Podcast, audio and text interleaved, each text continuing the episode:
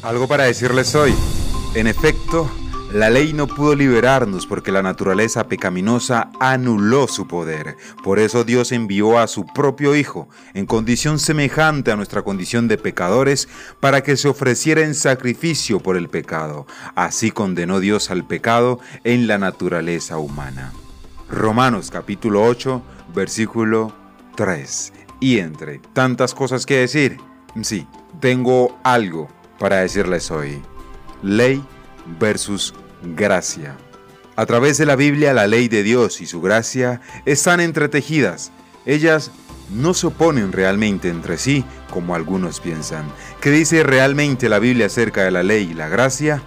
¿Por qué hay tanto conflicto en este tema? Mis amados oyentes, Dios les bendiga grandemente y bienvenidos a este, un nuevo capítulo de algo para decirles hoy. Y seguimos hablando de nuestro tema del mes, sí, libertad. Y hoy vamos a tocar puntualmente lo que es la ley y la gracia desde nuestra perspectiva temática del mes, libertad. Dicho esto, mis amados, una parte dice la salvación es por gracia y solo por gracia. La otra parte contesta esa idea lleva a la anarquía. La norma justa de Dios en la ley se debe mantener. Y alguien más dice o argumenta la salvación es por gracia, pero la gracia solo viene a aquellos que obedecen la ley de Dios.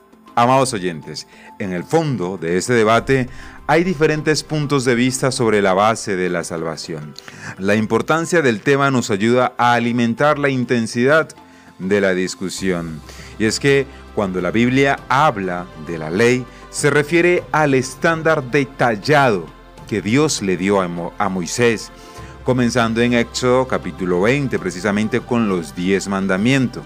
La ley de Dios explicaba sus requisitos para un pueblo santo e incluía tres categorías, mis amados, las leyes civiles, ceremoniales y morales. La ley fue dada para separar al pueblo de Dios de las naciones malvadas que lo rodeaban y para definir también el pecado. La ley también demostró claramente que ningún ser humano podía purificarse lo suficiente para agradar a Dios. Es decir, mis amados, la ley reveló nuestra necesidad de un Salvador. En la época del Nuevo Testamento, mis amados, los líderes religiosos habían manipulado la ley y le agregaron sus propias reglas y tradiciones. Eso lo puedes leer en Marcos capítulo 7, versículos 7 al 9. Mientras que la ley en sí misma era buena, era débil en cuanto que carecía del poder para cambiar un corazón pecador, lo que leíamos al principio en Romanos 8.3. El cumplimiento de la ley tal y como la interpretan los fariseos, se había convertido en una carga opresiva y agobiante.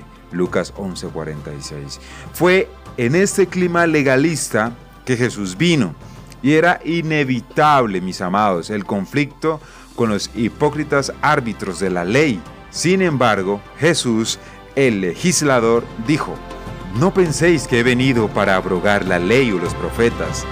No he venido para abrogar, sino para cumplir. Y eso lo dijo precisamente en Mateo 5:17. La ley no era mala, servía como un espejo para revelar la condición del corazón de una persona, Romanos 7:7. Y Juan 1.17 dice precisamente, pues la ley por medio de Moisés fue dada, pero la gracia y la verdad vinieron por medio de Jesucristo. Jesús encarnó el equilibrio perfecto, mis amados, entre la gracia y la ley. Juan 1.14. Dios siempre ha sido lleno de gracia y la, y la gente siempre ha sido salva por la fe en Dios. Dios no cambió entre el Antiguo y el Nuevo Testamento. El mismo Dios que dio la ley también dio a Jesús. Su gracia se demostró a través de la ley al proveer el sistema de sacrificios para cubrir el pecado. Jesús nació bajo la ley, mis amados, y se convirtió en el sacrificio final para llevar la ley a su cumplimiento y establecer por supuesto, el nuevo pacto. Ahora bien, mis amados, todo aquel que se acerca a Dios por medio de Cristo es declarado justo. El conflicto entre Jesús y los fariseos surgió inmediatamente. Muchos de los que habían vivido durante tanto tiempo bajo el sistema opresivo de los fariseos aceptaron con agrado la misericordia de Cristo y la libertad que ofrecía. Algunos, sin embargo, vieron esa nueva demostración de gracia como algo peligroso. ¿Qué evitaría que una persona se deshiciera de toda restricción moral? Pablo trató este tema en Romanos capítulo 6. ¿Qué pues diremos? Dice Pablo. ¿Perseveraremos en el pecado para que la gracia abunde? En ninguna manera, porque los que hemos muerto al pecado, ¿cómo viviremos aún en él? Pablo aclaró lo que Jesús había enseñado precisamente. La ley nos muestra lo que Dios quiere, santidad. Y la gracia nos da el deseo y el poder de ser santos. En lugar de confiar en la ley para salvarnos, confiamos en Cristo.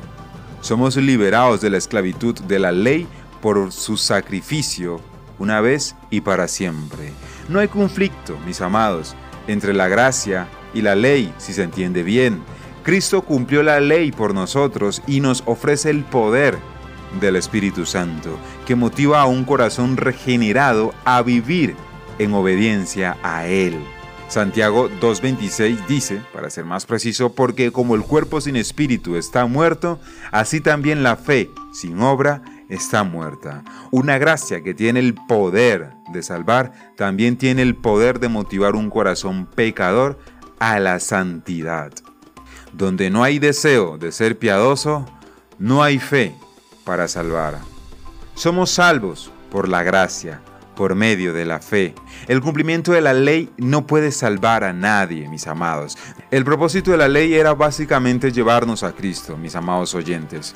Una vez que somos salvos, Dios desea glorificarse a sí mismo a través de nuestras buenas obras. Por lo tanto, las buenas obras siguen a la salvación, no la preceden, mis amados, aclaro. El conflicto entre la gracia y la ley puede surgir cuando alguien Em, primero, malinterpreta el propósito de la ley, empezando por ahí. Eh, segundo, redefine la gracia como algo diferente a la, benevolencia de Dios sobre los indignos. Mm, tercero, trata de ganar su propia salvación o completar el sacrificio de Cristo, cosa que es ilógica, por supuesto. Cuarto, sigue el error de los fariseos al incluir rituales y tradiciones hechas por el hombre en su doctrina. O quinto punto puede ser porque no se centra en todo el consejo de Dios.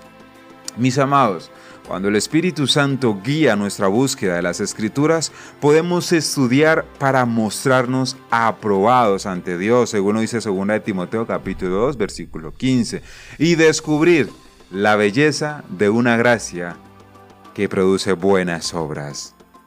Amados oyentes, como lo mencioné al principio, a través de la Biblia la ley de Dios y su gracia están entretejidas. Ellas no se oponen entre sí, como algunos piensan.